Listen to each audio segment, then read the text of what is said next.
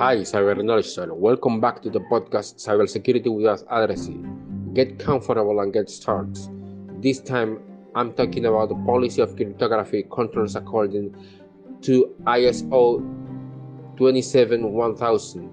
I tell you, the cryptography controls focus on the protection of information in the event that an intruder has physical access to the information.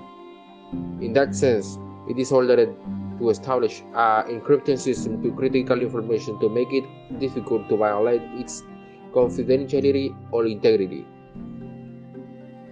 As its main characteristics, a data encryption key implementation and administration policy establishes the identification of a person responsible for the policy for its implementation and administration.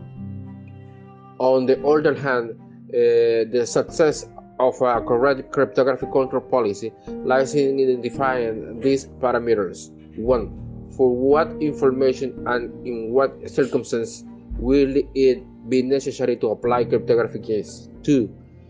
The means to be used. And 3. The management, maintenance, and updating of said means. I hope now they can apply cryptography controls based on the recommendations of the ISO 27100 standard. And remember, be safe when you're navigating the seas of the internet.